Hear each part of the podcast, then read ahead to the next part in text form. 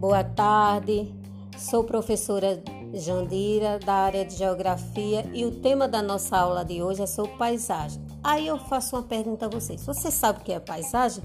Paisagem é tudo aquilo que nós conseguimos enxergar.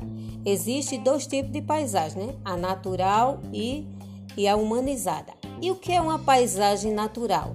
É aquela onde não há interferência humana, composta de rios, florestas, montanhas, vales, campos, lagos e mar. Atualmente existe pouquíssimas paisagens naturais. Já as paisagens humanizadas é aquela que houve interferência humana sobre o meio ambiente para construir o que? Casas, produzir alimentos e outras necessidades para a sua sobrevivência, né?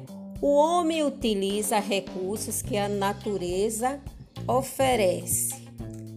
Aí, as transformações, né, tanto as naturais como as humanizadas passa por transformações. E como são essas transformações?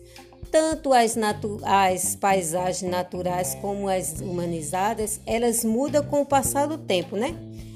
As naturais se modificam devido à ação da própria natureza.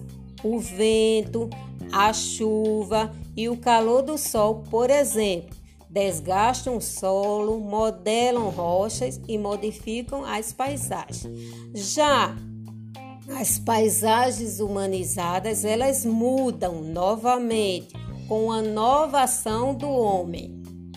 Aí, a forma como o homem interfere no ambiente, ela pode provocar problemas sérios. Quais são esses problemas? Exemplo: desmatamentos, enchentes, erosão, poluição e efeito estufa. Isso acontece se a ação do homem for feita de maneira errada, sem planejamento.